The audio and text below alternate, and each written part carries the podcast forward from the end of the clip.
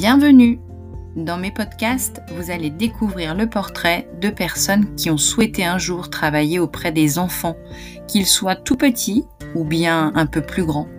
Bonne écoute Bonjour, bienvenue sur euh, mon podcast. Euh, aujourd'hui, on découvre euh, une nouvelle personne, une nouvelle invitée qui s'appelle Sophie. Bienvenue. Merci. Et Sophie euh, va nous faire découvrir euh, son métier d'infirmière. Euh, donc, on rentre un petit peu plus dans le domaine médical, la, fois précédente avec Christian et cette fois-ci avec Sophie. Donc, bah, écoute, je suis très heureuse de t'accueillir dans ce podcast et j'ai hâte d'écouter ton petit récit. Bah, merci Delphine de, m'accueillir et de me laisser l'occasion de, parler un petit peu de ce que je fais, de ce que j'aime tellement faire. Eh ben, c'est super. Est-ce que tu peux repartir un petit peu sur euh, ton passé et nous raconter peut-être euh, comment le lien s'est fait vers, euh, vers ce métier? Est-ce qu'il y a des souvenirs de ton enfance ou de ton adolescence qui, qui ont créé finalement cette petite envie? Alors, je ne sais pas si ça vient de l'enfance ou pas. Je sais que enfin, je garde un souvenir, des souvenirs merveilleux de mon enfance. Pour moi, ça, ça reste une période, une, bulle d'amour, de sécurité, de joie. Ça reste, ça reste une période extraordinaire de ma vie, très protégée, voilà, un, petit cocon. Donc, je me suis toujours sentie en fait aimée. Euh, mes parents m'ont toujours donné confiance en, moi et ils ont toujours dit que je pourrais faire tout ce que je voudrais faire. Mmh J'ai pas su tout de suite, mais en tout cas, ça m'a donné, euh, ça m'a donné cette possibilité euh, immense de, de choisir ce qui me ferait plaisir. Et ce qui me faisait plaisir une fois devenue adulte, c'était de me tourner vers les autres. Et le métier d'infirmière me paraissait euh, tout indiqué. D'accord. Tu t'en es rendu compte très vite que tu étais tournée vers les autres, justement, peut-être à l'adolescence déjà, une sensibilité? Oui, peut-être une sensibilité. Enfin, j'ai toujours aimé parler, échanger avec les autres, savoir ce qu'ils ressentaient, comment ils le ressentaient. Donc, j'étais beaucoup dans l'échange, c'est vrai. Après, je ne savais pas tout à fait tout de suite que je voulais être infirmière. C'est venu après. Je, me suis dit, tiens, qu'est-ce que je pourrais faire? Et ça, finalement, ça m'est apparu évident, mais une fois adulte. D'accord. Les gens venaient spontanément vers toi pour, pour te parler, justement, ou Qu'est-ce que oui, c'est ça. Il y avait un petit côté, on peut se confier, euh, on peut se confier à moi ou plutôt toujours dans l'écoute, dans l'échange et puis euh, ouais, voilà, dans la discussion et comment essayer de faire en sorte que les autres se sentent bien et valorisés. ouais, un petit côté protecteur aussi ou? Oui, voilà, un petit côté protecteur, un petit côté euh, nounours un petit peu. ok, et, et l'enfance, alors pourquoi plus particulièrement l'enfance? Alors l'enfance, c'est un hasard de la vie qui m'y a mené. C'est ma vie personnelle qui m'a amené à travailler avec les enfants. Euh, j'ai travaillé chez l'adulte pendant dix ans en hématologie. Donc euh, l'hématologie, c'est la discipline qui traite des leucémies, les cancers du, sang, comme on dit couramment. Euh, donc voilà, j'ai adoré travailler auprès des adultes. Et puis ma vie a fait que j'ai déménagé pour rejoindre mon mari. Et là, un poste était libre en hématologie, mais pédiatrique. Et c'est là que mon monde a croisé celui de l'enfance au niveau professionnel. Et ça a été, euh, ça a été un gros choc, un gros Big Bang, parce que euh, c'était ce que j'aimais faire, mais en, puissance 1000 en fait. Parce que les enfants rendent tout euh, à la fois plus merveilleux, plus magique, plus difficile vu le domaine dont il est question, mais en même temps, mais en même temps plus, plus, plus naturel. Quoi. Ouais. Et hum, comment tu en es venu à, avoir envie de cette spécialité? Qu'est-ce qui t'a poussé à aller vers l'hématologie? Alors, euh, quand on est infirmière, euh, il y, a, des disciplines qui sont dites techniques, comme la réanimation, les urgences, on fait beaucoup de soins. Il y a des disciplines qui sont dites plus relationnelles, comme la psychiatrie ou la gériatrie. Et puis, il y a très peu de disciplines qui sont entre les deux et l'hématologie en fait partie. Et je me suis dit, ça va être des, tranches de vie que je vais partager avec les gens, euh, les adultes ou les enfants. Ça va être des, moments intenses de leur vie ou de leur fin de vie à certains moments, hélas. Et je me suis dit, là-dedans, il y a du sens, il y a de la richesse, ça va être quelque chose de, fort en fait. Hmm. Ça va être quelque chose de fort et je ne me suis pas trompée. Et puis en même temps, il y a tout cet aspect euh, hyper technique euh, qui fait qu'on voilà, qu'on fait des transfusions, qu'on manipule des voies centrales, qu'on fait tout un tas de choses qui nécessitent un, une, savoir une certaine compétence, voilà, un certain savoir-faire, une certaine compétence, mais qui est toujours euh, juste en fait au service de, de l'accompagnement, en fait. Moi, je, le, Mhm. je vois ça comme ça. D'accord. Et tu as, tu as exercé d'autres métiers avant euh, de travailler dans ce service d'hématologie adulte, du coup, puisque tu as commencé par là? Euh, non, j'ai tout de suite été infirmière euh, et après j'ai fait des, des jobs étudiants, euh, vendeuse de cuisine chez Ikea, chez Truffaut, des, voilà. Ok. Bah, Un métier de relation aussi, quelque part, mais oui, mais alors l'enjeu était un tout petit peu différent. un tout petit peu, ouais, c'est ça.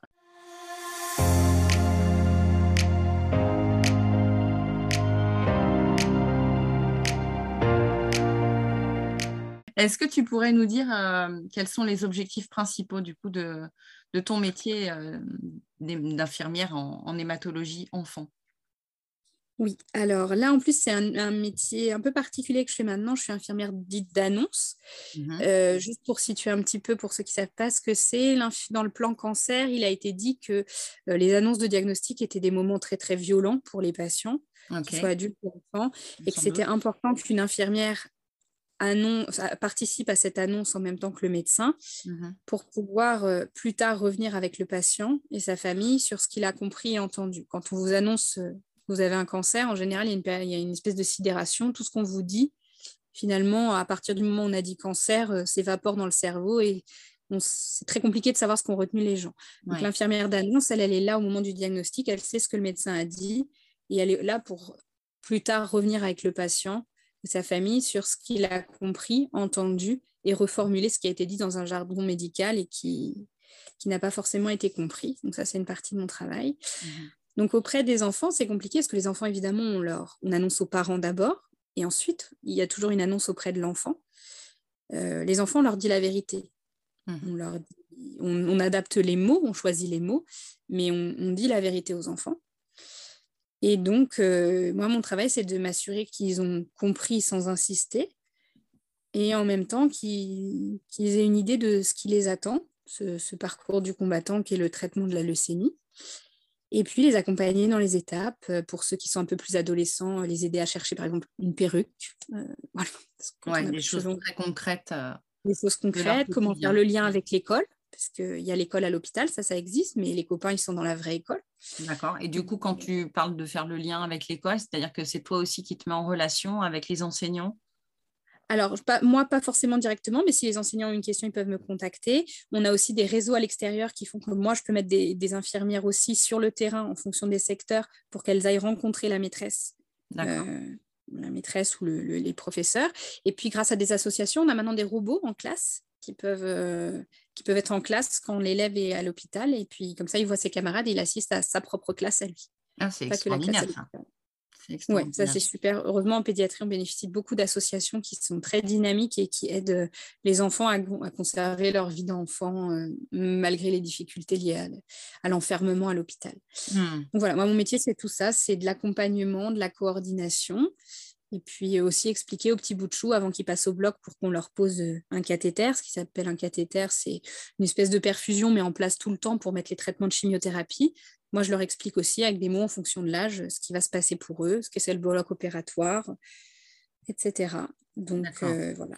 Et puis Ouais. j'accompagne aussi beaucoup les parents parce que, euh, parce que les enfants, ils prennent naturellement tout ce qu'on leur dit une chose après l'autre. En fonction de l'âge, ça varie ce que je dis, mais enfin, voilà, ils prennent les choses une- les unes après les autres. Les, les parents, c'est tout leur monde qui s'effondre d'un coup. Évidemment. Voilà. Et les enfants, eux, c'est beaucoup plus pragmatique. Ils veulent savoir quand ils retournent à l'école, quand est-ce qu'ils peuvent remanger des frites à la cantine, tout ça. D'autres questions. Ouais. Quand tu parles d'accompagnement, en fait, euh, il y a un petit côté euh, psychologue aussi, parce que j'imagine que, bon, voilà, tu m'as dit tout à l'heure que tu choisissais bien les mots, et je pense qu'en effet, il faut beaucoup réfléchir à la façon d'amener les choses. Euh, tout ça, ça t'est, enfin, comment tu l'as appris finalement? Tu l'as appris sur le terrain ou tu l'as appris en formation? Alors, en formation infirmière, il y a beaucoup de, de, quand même de modules sur la communication et le savoir parler. Après, enfin, savoir parler, savoir reformuler, savoir expliquer, et puis écouter, l'écoute active, etc. Après, on apprend sur le terrain. En pédiatrie, il y a aussi beaucoup de, on a beaucoup de supports de livres Mhm. qui expliquent les maladies à l'enfant. Il y a aussi un support extraordinaire qui date de mon enfance et d'avant qui s'appelle Il était une fois la vie et qui, est aussi, qui reste un fondamental. Il n'y a pas mieux que cette petite vidéo pour expliquer la leucémie à un enfant ou à un adulte à l'heure actuelle. D'accord, donc tu leur montres en fait ce genre de vidéo? Oui, oui, je leur ah montre ce genre de vidéo où il y a des livres aussi qui ont été, euh, qui ont été faits et euh, je peux leur montrer aussi des livres. Il y a euh, une BD notamment qui s'appelle Les aventures de Jules et mmh c'est Jules, un petit garçon qui du jour au lendemain va chez le médecin et puis il a une leucémie et puis voilà. Donc c'est sa vie en BD, ça s'appelait bien aux enfants, aux plus grands comme aux plus petits et ça parle bien aux parents et en fait je me suis rendu compte que c'est en découvrant le monde de la l'hématologie pédiatrique que j'ai vraiment compris et su comment expliquer aux autres euh, ce qu'était la leucémie, parce qu'en fait, quand on met des mots simples sur des concepts qui sont a priori très compliqués, tout le monde comprend. Et à hmm. partir du moment où tout le monde comprend, tout le monde va dans le même sens et, c'est beaucoup plus facile de, de, faire face à cette maladie. Bien sûr. Tu peux nous expliquer justement en quelques mots euh, en quoi ça consiste? Qu'est-ce qui se passe euh, quand on est atteint de la leucémie? Alors, la leucémie, c'est ce qu'on appelle en langage courant le cancer du sang. En fait, c'est un cancer de, dit de la moelle osseuse, en vrai. La moelle osseuse, c'est bah, quand on a mangé un os à moelle, on voit un petit peu ce que c'est. C'est la partie un peu, un peu spongieuse, un peu grasse au milieu. En fait, c'est l'usine de fabrication de tous les globules qu'on trouve dans le sang, les globules rouges, les globules blancs et les plaquettes. Dans la leucémie, cette usine se met à fonctionner n'importe comment. Il y a un mauvais globule qui est fabriqué, qui, devient complètement fou et il, ne il se met à fabriquer plein d'autres globules, mais qui ne servent à rien. C'est des... Une usine de fabrication, mais qui est au repos parce que tous les ouvriers, finalement, sont devenus complètement zinzin et déglingos et ils sont plus capables de fabriquer tout, tout ce qu'ils doivent fabriquer. Donc le problème, c'est que les globules rouges, les globules blancs et les plaquettes, c'est indispensable. Les globules rouges, c'est ce qui nous permet de faire circuler l'oxygène dans le sang. Les globules blancs, c'est ce qui nous, nous, protège contre les infections. Donc c'est très très important. Et les plaquettes, c'est ce qui fait qu'on a une petite croûte quand on, on se fait mal, on saigne, et tout à coup il y a une petite croûte qui se forme. Bah, c'est des petites plaquettes qui font comme un petit barrage. Donc ça aussi c'est très important. Donc euh, la leucémie, c'est le dysfonctionnement de cette moelle osseuse, de cette usine à fabrication de globules qui fait que bah, l'enfant qui a la leucémie n'est plus capable d'avoir des défenses immunitaires et donc de se protéger contre les infections. Il est plus capable de vraiment bien fabriquer les globules qui transportent son oxygène et il est plus capable de se protéger contre les petits saignements du quotidien. Hmm. Voilà, donc c'est une maladie qui est quand même assez importante. On peut lui transfuser des globules rouges et des plaquettes pour, les, pour le risque de saignement et contre le fait de ne pas avoir assez d'oxygène mais les globules blancs, on ne sait pas les transfuser de façon efficace. Hmm. Donc ça fait des enfants qui n'ont plus de défense immunitaire. Là maintenant, avec les, histoires de Covid, tout le monde a été sensibilisé à ça, au fait de ne pas avoir de défense eh immunitaire, de porter des masques, de se protéger. Nous, c'est des enfants, nos enfants à nous, c'est en hématologie, voilà, tout le monde porte des masques avec eux depuis toujours. D'accord. C'est les enfants qu'on disait bulles avant parce qu'il fallait les protéger de tout microbe, tout bactérie, hmm. tout virus parce qu'ils sont très très fragiles, ils sont plus capables eux-mêmes de fabriquer leur petite armée de globules blancs. Hmm, d'accord. C'est ça la leucémie. Ok. Quel parcours euh, as-tu suivi pour euh, être infirmière déjà et puis après euh, dans ton service? Oui, pour être infirmière, il faut le bac ou l'équivalent du bac.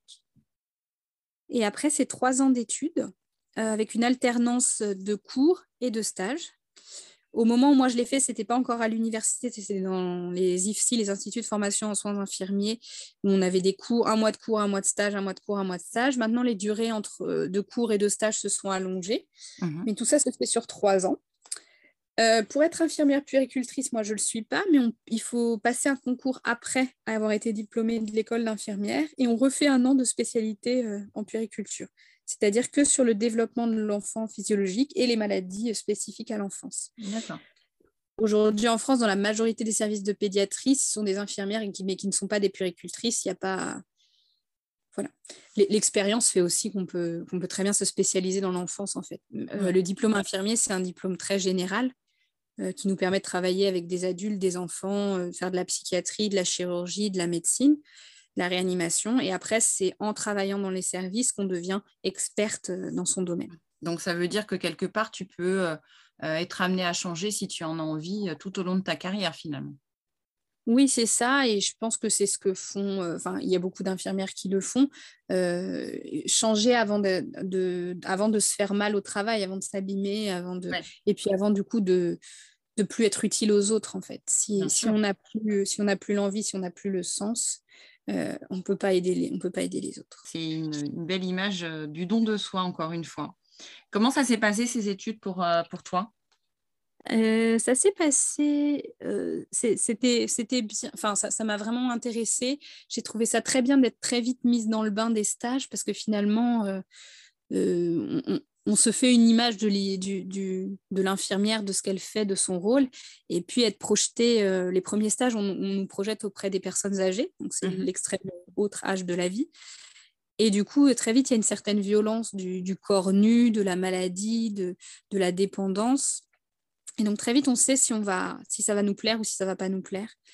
Et moi, tout de suite, j'ai su que, que, que aider les autres, quel que soit leur état de dépendance ou leur... Euh, voilà, les difficultés auxquelles ils faisaient face, ce serait, ce serait fait pour moi. Et puis, mmh. euh, et puis apprendre le fonctionnement du corps humain et les dysfonctionnements du corps humain, je trouve ça passionnant. Hein. Je, reviens, il était une fois la vie, mais moi quand j'étais petite, j'adorais cette série sans même savoir qu'un jour euh, je serais infirmière, mais je, me disais, mais c'est génial, tout, tout, ce qu'on apprend, je trouvais ça fascinant. Et, je suis toujours aussi fascinée. Alors moi, ça me fascinait aussi, mais bizarrement, je n'ai pas choisi la même voie que toi. mais c'est bien parce qu'il en faut pour tous les goûts, n'est-ce pas? Mais c'est ça, mais je ne pourrais pas enseigner non plus. Hein. J'adore les enfants, mais 30 dans une même pièce, je, voilà. 30 dans une même classe, euh, moi non plus, j'aime pas trop en fait. Bref, c'était une parenthèse. Voilà, parenthèse. parenthèse.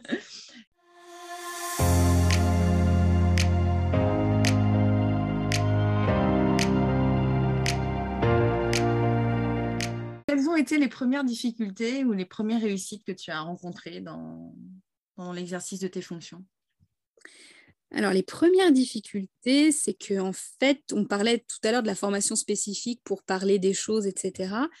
Moi, la seule formation spécifique que je n'avais pas eue, c'est comment on parle aux enfants. Mmh.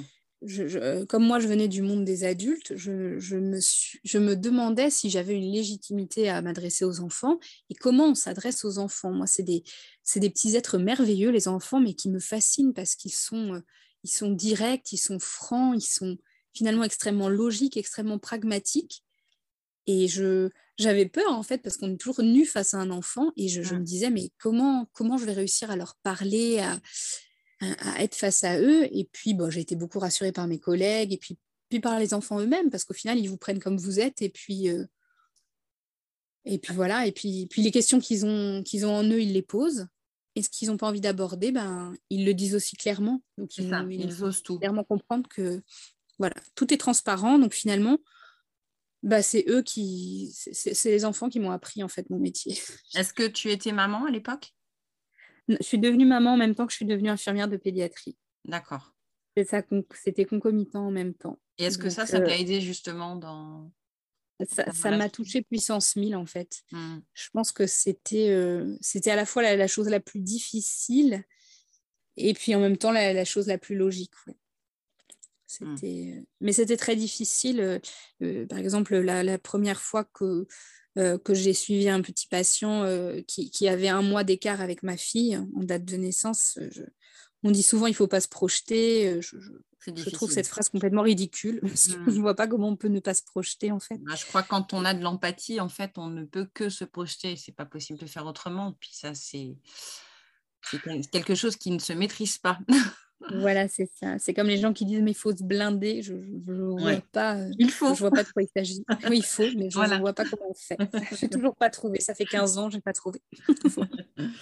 oui, donc ça, ça a été vraiment euh, quelque chose de difficile de savoir euh, comment s'exprimer auprès des enfants et c'est ça, parce que bah, les métiers de l'enfance en particulier, bah, les métiers ou de l'enseignement, etc., on, apprend, ou je pense à certaines formations, euh, les psychologues pour enfants ou certains aspects de la police, etc., ils ont voilà, des, des, des, des approches pour euh, parler, mais parler de la maladie à un enfant, mmh. c'est vrai qu'on n'est pas forcément euh, armé, et puis parler tout court à un enfant de sujets finalement qui sont adultes, hein. les enfants, ils ne devraient pas avoir des maladies comme ça. Donc, euh, on ne devrait pas avoir abordé ces sujets-là avec eux. Donc, euh, c'est vrai que je trouvais, été un peu euh, inquiète de leur, de leur réaction.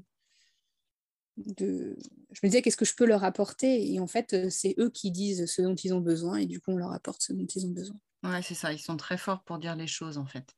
Oui, trop ils fort ont, même. Ils ont une spontanéité, une naïveté qui fait que, comme tu disais, il n'y a pas de filtre. Quand ils ont envie de dire quelque chose, ils le disent. Quoi. Il faut que ça sorte. Et du coup, mais finalement, ça facilite beaucoup le travail parce que chez, les adultes, on prend des gants, on ne sait pas ce que l'adulte va entendre ou pas entendre, jusqu'où on peut aller. L'enfant, mmh. il nous dira toujours jusqu'où on peut aller. Et, quand c'est trop pour lui, bah, c'est trop et on arrête et on n'y va pas. Ouais. Il y a eu des réussites aussi, j'imagine, dans tes débuts, quand même. Oui, oui, il y a des réussites. Mais déjà, euh, la, réussite quand on travaille avec les enfants, je pense, c'est quand ils nous adoptent, en fait. Quand, ils, font confiance. Quand ils voient en nous une personne référente, voilà, qu'ils ont confiance, qui, nous cherchent, qui sont contents quand on, quand on rentre dans la pièce, malgré, euh, hmm. malgré le fait que je ne sois pas un oiseau de bon augure. Hein, me voir, c'est hmm. jamais un bon, une bonne chose. Mais euh, voilà, les. C'est ça. Et puis aussi, la réussite, c'est auprès des parents, quand on sent qu'il y a une partie de, du, tout, tout, le monde qui s'est écroulé sur eux, qui, qui s'est apaisé, quoi, qu'on sent un petit allègement sur leur épaule et qu'on voit qu'ils arrivent euh, un peu plus sereinement à accompagner leur enfant. Ça, ça fait partie des petites réussites du quotidien. Mmh. Ouais. C'est certain que là, euh, il faut gagner la confiance des, des uns et des autres. Et euh, ce n'est pas forcément évident dans ces moments qui sont difficiles. quoi. C'est ça. Et c'est quelque chose qui est particulier aussi à, la pédiatrie, c'est que on ne traite jamais l'enfant seul, en fait. En pédiatrie, les, parents sont toujours là. Mmh Et c'est très bien parce que c'est important pour les enfants. Mais du coup, on ne s'est pas dissocié. Enfin, c'est pas vraiment dissocié. Il y, a des, il y a des moments où on parle seul avec l'enfant, c'est vrai, mais c'est toujours un tout. C'est toujours la famille, en fait, qui est impactée. Et donc, euh, il y, a toute cette composante-là qui fait que c'est pas un métier que auprès des enfants, mais c'est le, parent est aussi vraiment, vraiment très oui, le parent est impliqué forcément. Quelles sont les qualités nécessaires pour euh, exercer ton métier? On a parlé d'apprendre à communiquer bien sûr aux enfants, de créer une relation de confiance euh, auprès de la famille et de, l'enfant, mais il y a certainement plein d'autres qualités euh, qui sont bien utiles au quotidien. Oui, bah alors je dirais, on en a parlé aussi, l'empathie. l'honnêteté, je pense, je parle d'honnêteté vraiment intellectuelle, c'est-à-dire toute façon, sinon, ils nous prennent en flag, hein, les enfants, mais euh, savoir de quoi on parle et ne pas leur mentir, mmh. c'est important.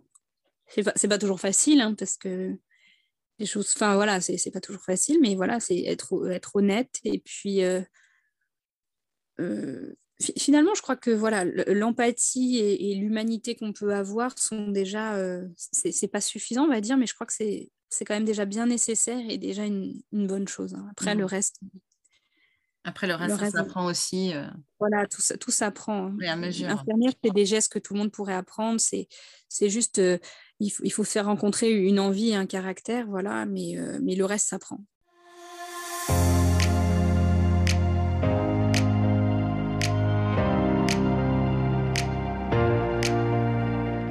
Est-ce que tu pourrais nous raconter une journée type? Est-ce qu'il y en a déjà des journées types? Alors, il y a des, il y a des, oui, il y a des journées types. Alors après, on ne sait jamais de quoi ce sera fait, mais euh, euh, bah, le matin, je commence par aller au ce qu'on appelle les transmissions, euh, transmissions entre infirmières et médecins du service.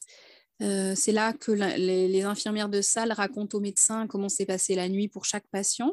Toi, tu ne travailles pas de nuit, uniquement sur le, la journée Moi, je travaille uniquement sur la journée parce que moi, comme j'ai un métier où on doit parler, échanger, etc., la nuit, c'est important que tout le monde dorme dans les services d'hématologie, enfin, le, maximum pour se reposer. Les chimiothérapies, c'est quelque chose d'épuisant. Mmh euh, le maximum, la nuit, euh, ils dorment. Donc moi, comme j'ai un travail qui est plutôt, euh, plutôt dans la relation et l'accompagnement, ça se fait plutôt la journée. D'accord. voilà. Mais je, je, côtoie les équipes de... Enfin, voilà, je, oui, forcément. Tu as besoin de faire le lien avec ce qui s'est passé dans la nuit voilà, j'ai besoin de faire le lien avec ce qui s'est passé, même si c'est les filles du matin qui nous font les transmissions, mais je veux savoir comment va chacun des patients, est-ce qu'il y a eu des nouveaux arrivants, euh, quel est le programme de la journée pour les uns, pour les autres, comment se passe la chimiothérapie, euh, est-ce que ça se déroule bien, est-ce que ça se déroule moins bien, est-ce que la sortie va avoir lieu euh, comme elle doit avoir lieu, donc ça c'est un petit temps le matin parce que dans mon rôle homme aussi à moi, euh, c'est de, préparer la sortie des enfants, c'est-à-dire qu'ils ne restent pas à l'hôpital tout le temps du traitement, heureusement. Mmh. Ils peuvent rentrer à la maison, mais ça veut dire euh, une certaine logistique. Il y a des consignes à respecter, notamment d'hygiène et d'alimentation. Il, y a des... il faut trouver une infirmière à la maison pour refaire les pansements du cathéter central qui passe les chimiothérapies. Il faut faire livrer du matériel. Tout ça, c'est moi qui m'en occupe, de retrouver l'infirmière, etc. Mais il faut que je sache quand l'enfant sort pour pouvoir préparer tout le monde à qu'est-ce qu'on fait quand on est à la maison. Donc, dans les qualités nécessaires, finalement, il y a aussi euh, une bonne part d'organisation. Tu as intérêt à être super organisé pour savoir voilà, comment faire les choses correctement. En fait, il faut être une femme, je pense. je crois que c'est clair. non, mais oui, voilà, je veux dire. On va résumer, ça va faire simple. On va résumer comme ça. Non, non, mais euh, oui, oui, il y a aussi une grosse part d'organisation et de, de, rigueur, on va dire. Oui, oui, c'est important. Donc voilà, donc là, je prends la température, on va dire. Euh, si j'avais prévu de voir un enfant euh, pour parler de la suite de son traitement et qu'en fait, il est au fond du trou parce qu'il a vomi toute la nuit, ben, j'y vais pas. Mmh voilà, on diffère, etc. Si finalement une sortie devait pas avoir, enfin devait avoir lieu et puis que bah, là encore, y a, on a pris un retard, il y a une infection, il y a quelque chose qui, bah, pareil, on diffère. Et si, si on a une bonne nouvelle que tout est bien toléré, que finalement on doit accélérer les choses, voilà, je prends un peu la température et je vois un petit peu du coup de quoi va être faite ma journée. Et, et après, il y a beaucoup d'entretiens, des entretiens d'arrivée qui sont des entretiens de, reformulation, des entretiens d'annonce, des entretiens de sortie. Euh, les entretiens d'annonce, donc c'est le médecin, c'est toujours le médecin qui fait l'annonce de la leucémie, mais quand un enfant arrive euh, pour faire le diagnostic, il faut lui prélever un peu de moelle osseuse. Et une fois que la lame a été lue par un biologiste et qu'on a la confirmation qu'il y a des cellules, euh, des cellules malveillantes dans la moelle, il faut faire l'annonce du diagnostic aux parents. Donc là, j'assiste à cette chose-là, cette, mmh. annonce du diagnostic. Et après, tout s'enchaîne. Je vais aller annoncer Là, c'est moi qui vais aller expliquer comment on pose le cathéter central avant de commencer la chimiothérapie. Et puis, à quelques jours de l'annonce du diagnostic, je reviendrai vers l'enfant et vers les parents pour savoir ce qu'ils ont entendu et compris, mmh pour qu'on parle de la même chose. Et puis, pour leur donner aussi, euh, même si le médecin leur en parle, des échéances un petit peu, savoir euh, euh, en termes de quoi on parle, de semaines, de mois, d'années. C'est important pour tout le monde de se projeter. Mmh. De se projeter. Euh, voilà, donc je prépare ces entretiens-là avec les différentes familles. Euh, euh, voilà, il y a aussi des, ce qu'on appelle les staffs, les réunions, hein, comme partout, où tous les enfants sont, toutes les situations des enfants sont discutées entre médecins, avec la présence de l'infirmière de salle, de l'infirmière d'annonce, justement, pour essayer de, d'avoir le projet le plus cohérent possible pour chaque enfant ça, passe beaucoup de temps parce que c'est un gros service, il y a beaucoup d'enfants. Mmh et puis, euh, et puis après, il y a aussi toute la partie donc, organisationnelle, logistique, euh, trouver des infirmières qui font des soins aux enfants. C'est aussi beaucoup de, coaching d'infirmières libérales, parce que les infirmières libérales, elles, elles s'occupent beaucoup d'adultes, hein, de personnes âgées notamment. Mais les enfants, c'est vrai que c'est pas normalement un enfant, euh, il va bien. Donc à la maison, il n'y a mmh. pas trop d'infirmières. donc elles ont un peu peur de ça, de la pédiatrie de l'enfant, justement, de, de comment je vais gérer la douleur, l'appréhension. Euh, est-ce que je suis capable Est-ce que je ne suis pas capable? Mmh. euh, Pour ça, on travaille avec un réseau euh, formidable qui s'appelle le réseau Île-de-France d'hémato-oncopédiatrique, avec des infirmières comme moi de coordination, mais qui vont auprès des infirmières libérales et leur dédramatiser, leur faire des formations pour qu'elles prennent en charge nos enfants à la maison. Parce que ah l'enjeu majeur, c'est de les laisser le moins longtemps à l'hôpital. Et puis, sans, sans, vouloir ramener la maladie à la maison, mais, mais ramener la vie, euh, le quotidien à la maison, avec juste le passage d'une infirmière, c'est quand même beaucoup plus... Euh, oui, ça rend les choses plus faciles, j'imagine. Ça rend les choses plus faciles, plus sereines, parce que mmh. bah, parce qu'il n'y a pas toujours qu'un enfant, il y a souvent des fratries, et puis... Et puis, on sera toujours mieux à la maison qu'à l'hôpital, hein, même si à l'hôpital, il y a plein de choses mises en place pour les enfants. Mmh. C'est quand même pas ce qu'il faut. Donc voilà, c'est beaucoup de... Je parle beaucoup dans mes journées, j'écoute beaucoup. Voilà.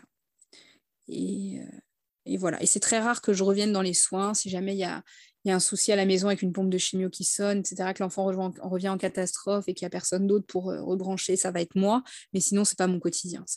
D'accord. C'est vraiment exceptionnel. Tu es moins finalement dans le côté technique? Oui. Tu es plus dans l'échange, dans le dialogue, euh, dans l'accompagnement. Voilà, oui, je suis dans le petit monde. Hmm. De tout ce petit monde, oui, oui, oui. Est-ce que euh, ton métier t'a amené euh, à faire des choses que tu ne t'attendais pas? Euh, Oui, enfin, je ne m'attendais pas, par exemple, à, chanter des comptines dans mon travail. je ne m'attendais pas. bah, oui, je ne m'attendais pas forcément à en fait, je ne sais pas à quoi je m'attendais. Je pense que je m'attendais à rien et que, et que tout, à chaque fois, il y a à la fois un cadeau et une surprise et qu'il y a eu des moments de silence, des partages de larmes avec des parents. Euh. C'est quelque chose de... C'est vraiment très émotionnel comme... Euh, comme euh, je sais sais même pas si ça se dit, mais c'est vraiment quelque chose de... de... Ouais, de, vraiment, c'est vraiment dans, dans l'émotion et dans le partage. C'est des, c'est des, moments tellement forts en fait que quand tu partages plusieurs semaines avec ces familles, ça euh, ça peut pas te laisser insensible en fait. Tu peux pas rester euh, de marbre. Euh. Ah ben non, c'est impossible. Enfin, C'est des enfants, c'est des familles, c'est des, des, destins. C'est mmh. bon. Juste pour la parenthèse, je voudrais quand même pour les gens qui se disent que c'est quelque chose de catastrophique, la leucémie de l'enfant se guérit mieux que la leucémie de l'adulte. Vraiment. Euh, donc, il euh, y, a vraiment une grosse majorité des, enfants qui guérissent. Mmh. Pour, rester positif, c'est une maladie qui est très, sérieuse, mais voilà, c'est quelque chose de positif et de plein de vie quand même. Hein. Il y a plus d'enfants qui sont malades moins d'enfants que les adultes? Comment ça se passe au niveau proportion? C'est une maladie, c'est une maladie très rare. Je... Ça reste une maladie rare. Mmh. Comme euh, dans mon service, on ne fait que ça, on a l'impression qu'il y en a beaucoup, mais ça reste une maladie qui est quand même extrêmement rare. D'accord. Pas plus chez les adultes que chez les enfants. Je pense qu'il y en a plus chez les adultes, mais je ne suis pas sûre. Je ne voudrais pas dire une bêtise. Mais en tout cas, euh, le, pronostic est meilleur chez l'enfant. Et ce n'est pas tout à fait les mêmes types de leucémie. Il y a plusieurs types de leucémie. Euh, voilà, donc c'est pas les mêmes chez les enfants, enfin c'est pas tout à fait les mêmes chez les enfants et les adultes. Les proportions sont inversées entre les différents types de leucémie et euh, les traitements, les molécules sont les mêmes, mais les effets ne sont pas les mêmes sur les enfants et sur les adultes. D'accord finalement, les enfants sont beaucoup plus forts que les adultes. Eh. ça ne m'étonne pas. beaucoup, Ils ont des, capacités qu'on n'a pas, enfin qu'on a perdu. Oui, oui, qu'on a perdu, c'est ça. Mais même leur corps, en fait, ont des hmm. capacités que, que, les, corps d'adultes ont perdu. Ouais. Bon, je suis un petit peu triste parce que c'est déjà fini pratiquement. ça passe trop vite ces podcasts, c'est pas possible. Est-ce que tu peux nous raconter euh, un de tes meilleurs souvenirs, un de tes pires souvenirs? Après Voilà, c'est toi qui choisis. Euh, je vais essayer un peu des deux. Euh, le pire, alors, le pire, c'est la première levée de corps d'enfant à laquelle j'ai assisté parce qu'un doudou dans un cercueil, je pense que je m'y ferai jamais. Hmm. C'est trop terrible. C'est heureusement pas le quotidien mais c'est c'est quelque chose qui m'a hanté pendant pendant des mois hein, quand même. C'était j'imagine j'imagine. c'est terrible. Voilà c'est terrible. Euh, ce petit visage d'ange avec son doudou euh, qui part pour toujours c'est puis en plus derrière un enfant qu'on enterre euh, il y a toujours son rire qu'on entend donc c'est quelque chose qui est, qui est très compliqué. Il y a tous les échanges passés ouais. Ouais voilà c'est ça des fois les dessins qu'ils ont faits, les... quand ils nous ont sauté dans les bras, tout ça, parce que les enfants sont toujours très expressifs, donc euh, voilà. Mmh.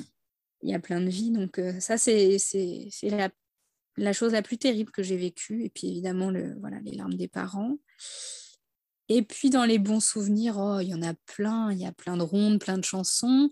Mmh. Euh, le premier mail de, de parents que j'ai reçu avec des photos des photos de, de cet enfant que j'avais connu tout bébé malade avec son cathéter et qui, qui s'amuse dans une piscine et qui patauge. Je trouve ça chouette de, de recevoir des nouvelles après. De... Ouais, tu en as souvent? Oui, heureusement, on a... ouais, ouais, bah oui, ils sont contents de nous dire. Euh, en même temps, ils sont contents de nous mettre derrière eux, mais en même temps, on a partagé tellement de, hmm. tellement de temps qu'ils sont contents. Puis il y en a qui repassent aussi. Donc, euh, Ah oui? Ouais, ouais, bah, il y a un suivi, donc ils viennent voir les hématologues euh, en rendez-vous, même si ça s'espace après le suivi. Et puis, du coup, il, toque à la porte pour voir si on est mmh. là. Et, ça fait plaisir de voir des, petits bouts euh, qu'on a connus euh, bah, sans cheveux, tout chauve, parce qu'ils étaient en chimiothérapie, et puis qui reviennent euh, et qui sont des, des grands bambins. ouais. Ah ouais, fin de vie, et puis avec des projets. Et... Des projets. ouais, c'est ça, des projets, puis une vie, et puis, et puis un petit caractère, et puis, puis en même temps, voilà, c'est voilà, on, est un bout de leur passé qu'ils auraient aimé jamais vivre, mais euh, en même temps, on fait partie de, ce chemin de vie. Et, euh, c'est ça. Euh, et, voilà, et, leur sourire, bah, leur sourire, ça fait tout. Hein. Bah, c'est ce qui te fait avancer, j'imagine, au quotidien, ouais. Oui, oui, c'est enfin, ce qui fait se dire que oui, ce qu'on fait, ça compte, et, du coup, ça vaut le coup de se lever le matin et de, et de, et de se démener un petit peu pour que tout ça avance. Ouais. Mais bravo, écoute, hein, c'est bah mais... un, beau, un beau récit de, de métier. moi, ça m'a encore une fois beaucoup touchée. C'est c'est très chouette. Voilà, je suis très contente de partager ce moment avec toi. Et puis, bah, je suis sûre que ça va parler aussi à d'autres personnes aussi sensibles que moi. Bah, j'espère. Et puis, j'espère que, que, certaines personnes auront envie, elles aussi, de, suivre ce chemin parce qu'on en a besoin. Euh, ben oui, ben on, va, on va lancer euh, des formulaires de recrutement à la suite des podcasts. C'est ça. Je crois qu'il y a pas mal de domaines qui recrutent en ce moment. Oui, c'est vrai. Ben, je te remercie énormément, Sophie. Merci beaucoup Delphine. Et puis je ne sais pas si, euh, si tu as des, liens qu'on peut donner euh, vers un, réseau social ou un site internet que tu tiens, mais je mettrai tout ça euh, dans ta description du podcast. Ah, c'est gentil. Je, suis assez, assez vieille pour, pour ce qui est réseaux sociaux et tout ça, mais du coup, je n'ai pas. Mais On fera sans sinon, pas Voilà. Merci encore. Merci Delphine.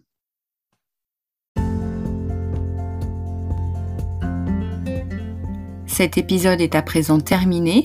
S'il vous a plu, n'hésitez pas à en parler sur les réseaux autour de vous. Et retrouvez-moi prochainement pour un nouvel épisode. À bientôt!